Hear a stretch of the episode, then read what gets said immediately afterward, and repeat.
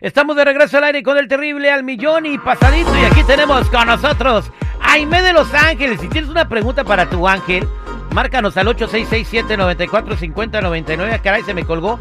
8667-945099. Marcarle otra vez.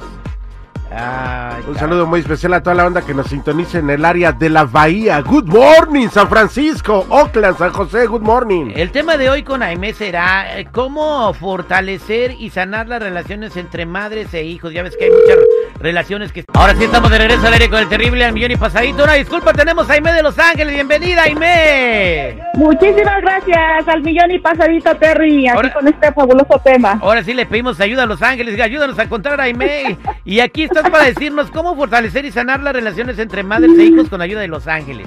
Claro que sí, porque nuestro primer ángel en la tierra nos dio la vida. El vínculo con nuestra madre comienza mucho antes de llegar al cuerpo terrenal, Terry. Es nuestra conexión entre el cielo y la tierra. Y escogemos a la madre mucho antes de nacer, bajo cualquier circunstancia, porque hay acuerdos álmicos que hemos acordado con antelación y encarnar para ciertas tareas físicas y espirituales.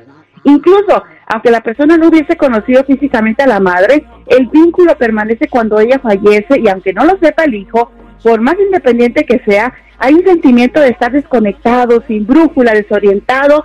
Para los que no tienen la mejor relación con la madre, la mejor recomendación es el perdón, compasión, aceptación hacia ella. Nos guste o no nos guste, la madre es la, la maestra ideal y perfecta en nuestra evolución que nos ayuda a pulirnos como un diamante.